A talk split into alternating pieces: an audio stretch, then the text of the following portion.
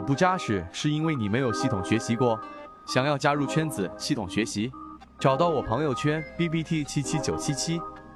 巴菲特一直都被我们所熟知啊，是整个价值投资里面的最知名的人物。然后呢，在价值分析当中，他其实就是一个典型的保守主义。我们只知道巴菲特，但不没有真正去了解到底什么是保守主义，甚至于价值分析。那巴菲特其实用过一个例子来告诉给我们，价值投资、价值分析里面的关键是什么？那就是泰德威廉啊，他特别喜欢的一个棒球的选手。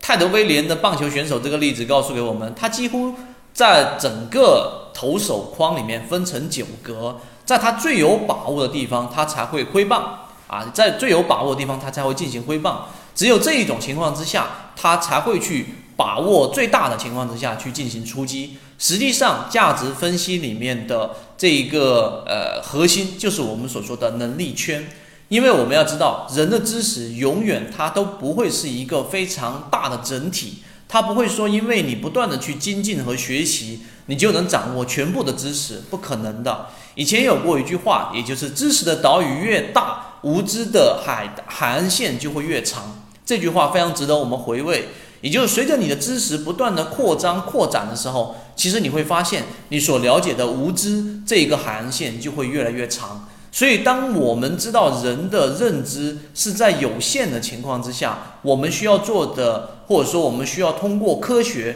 和理性去发掘的，并不是我掌握更多的知识，把我知识的岛屿扩得更大，这是不不不完全正确的。应该是利用科学跟知识去了解，去清晰的认知到我们的知识的我们说的局限性。也就是说，你得把你的所有知识进行统计之后，最终你得了解你的能力圈，在能力圈范围之内的利润是你完全可以去把握的。这也是巴菲特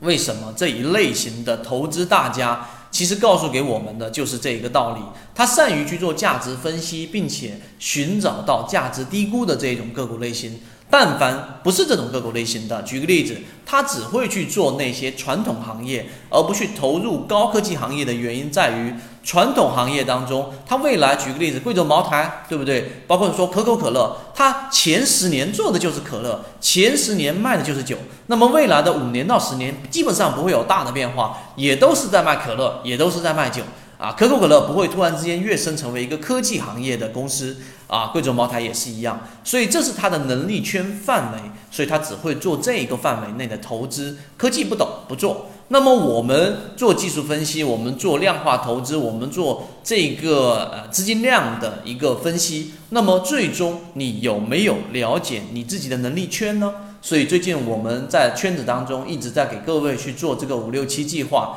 在给各位去讲解到底怎么定义自己的能力圈的时候，其实很多人对这个话题是非常感兴趣的。好，今天三分钟我们就讲这个关于能力圈的一个问题。如果对于自己的能力圈不太确定，或者说没有一个外力来进行评定的话，可以找到我们的圈子，我会给大家这样的一个我们的一个观点，并且帮你评判出能力圈在实战过程当中怎么样去运用。好，今天三分钟讲这么多，各位再见。